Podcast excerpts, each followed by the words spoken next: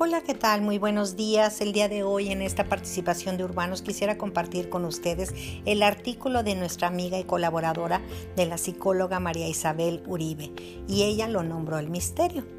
Ella nos habla de que la muerte, esa a la que le hemos dado una figura, un rostro para tratar de reconocerla, para que sea una amiga, para intentar entender el misterio infinito que es, para que el miedo hacia ella no nos invada y hacemos esfuerzos para tratar de entender su misión. Los seres humanos a medida de que vamos creciendo vamos identificando y entendiendo todo lo que representa la muerte. La vida no es infinita tiene un tiempo. Un día nos vamos a ir. Saberlo nos estremece, no solo porque a nosotros nos sucederá, sino también porque a nuestros seres queridos les llegará su momento. Lo vemos en las flores, en los animales y de principio nos impacta. Poco a poco empezamos a entender que la vida es efímera y que por lo mismo se vuelve valiosa.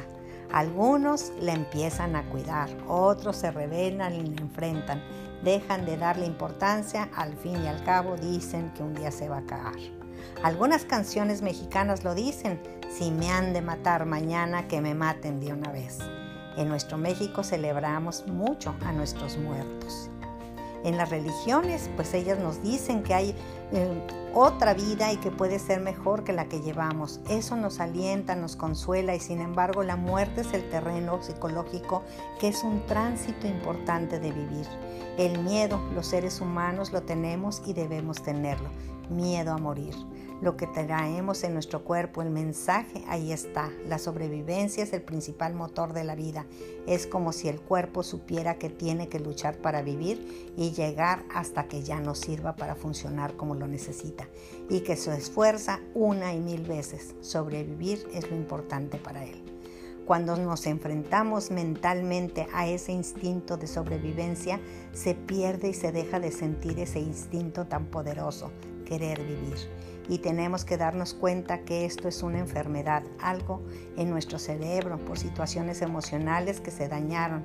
No está teniendo la energía para luchar, para continuar adelante. Cuando esta decisión es del cuerpo que es por sí mismo quien decide que ya no puede más y como consecuencia muere, nosotros los que rodeamos al fallecido decimos ya no había más que hacer.